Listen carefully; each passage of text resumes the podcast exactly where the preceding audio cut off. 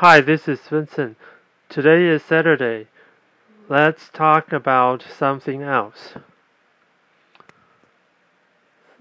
30 years ago, when I was little, we still need to go to school on Saturday, but just half day.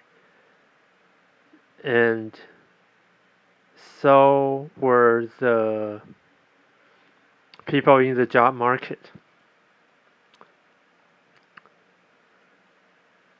And if I didn't remember it wrong, before I was born and uh,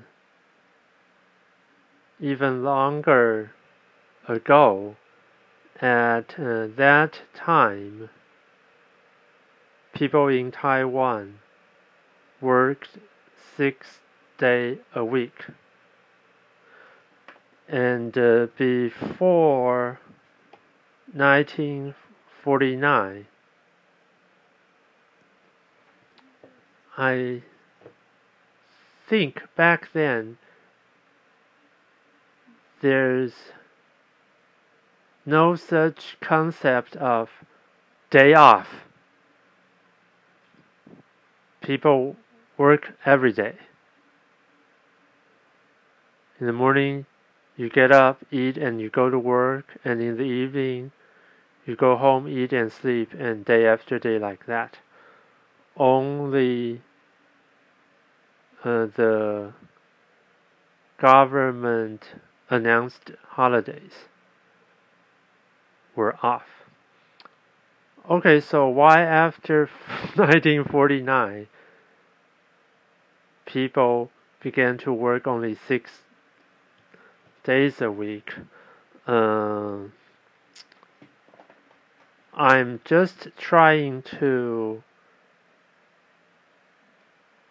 rationalize the policy and please forgive me if you feel offended.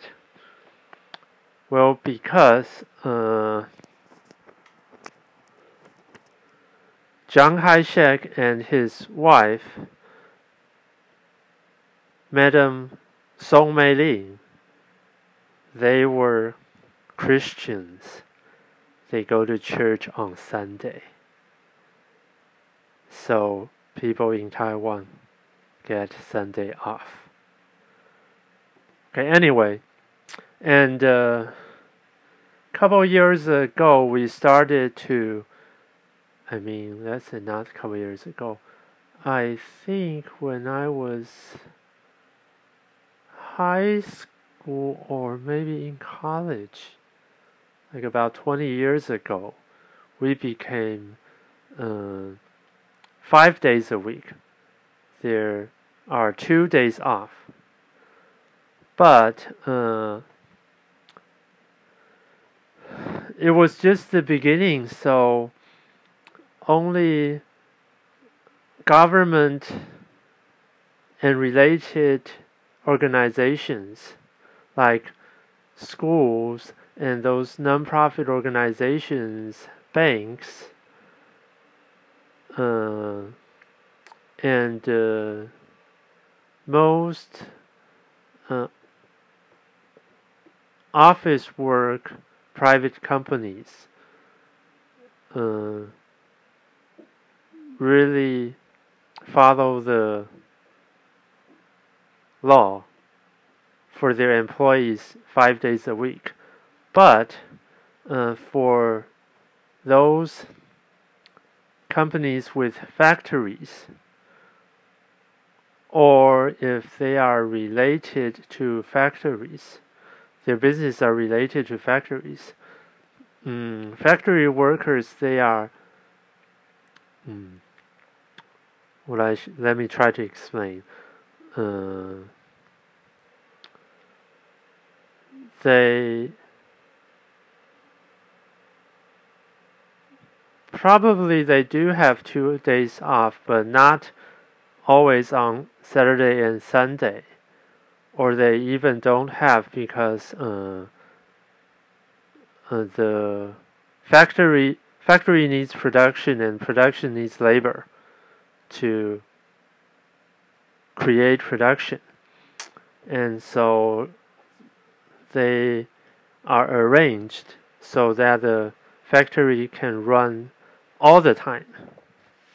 Almost all the time. I, I should say every day. And of course, there are also uh, overtime working, which means you work more than 8, 10, or even more hours a day. And it was mm, like that. And uh, so, couple years ago, uh, the our government are trying to enforce this uh, two days off a week policy, or I should say law. Mm. But the fact is that even for those who sit in office, a lot of them still work overtime and very late during that five days. So this is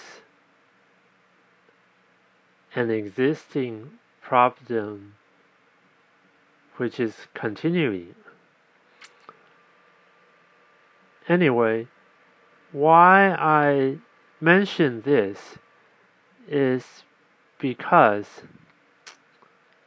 from what I read, I think this is all about people's understanding and habit.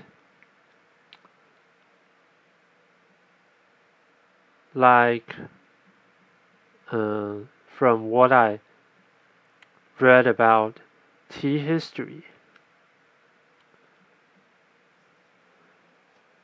So the Europeans found tea and other precious product from the Far East. And they brought it back home. Just let's just talk about tea. Okay. Uh,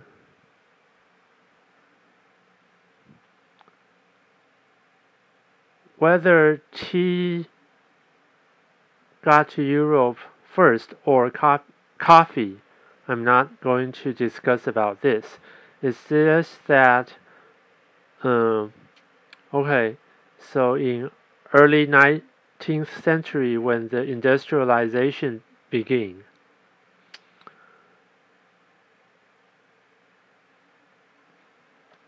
uh, the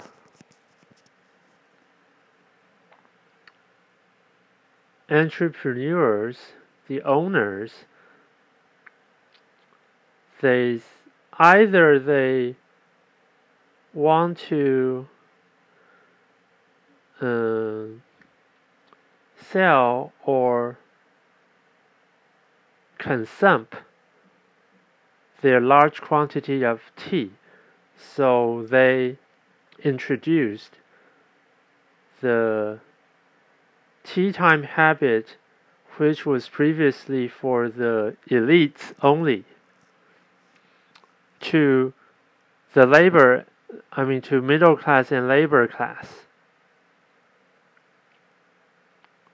Of course, that wouldn't, uh, consumption of tea wouldn't be the only reason. Other reason is that uh, people need rest but you can't just let them sit there and do nothing besides having lunch. So you must let them do something during the rest time. So tea time was introduced to the general public and they pay for themselves. So that's a great uh, fortune too. I from what I read, it's like uh, laborers they prob they spend more than ten percent of their income on buying tea. Well, that's quite a lot. Okay, so back to current time. Uh, like I just said, we Taiwanese, long, long time ago, we work all the time.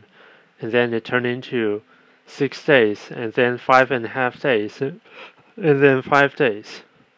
We are changing. It's just that uh, some or quite some still doing things walking around it. Well, what I want to say is this is probably because we don't have something even more persuasive or attractive for them to uh, follow the rule because it's everything. I mean, if we don't talk about spirits, everything is about profit. Well, in fact, spirits can also relate to profit, but it's just some abstract benefits. Anyway, so as for today, a Saturday,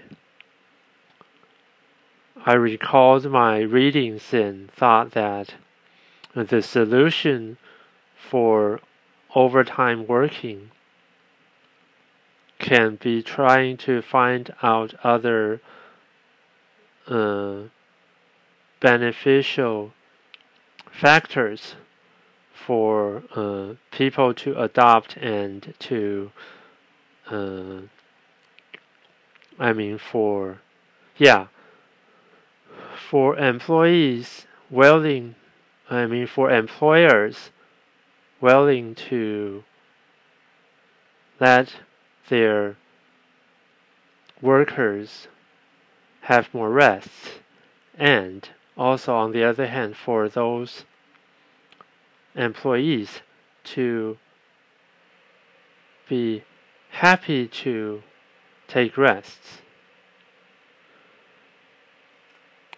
Then, with such mutual beneficial actions, we shall make all of us better.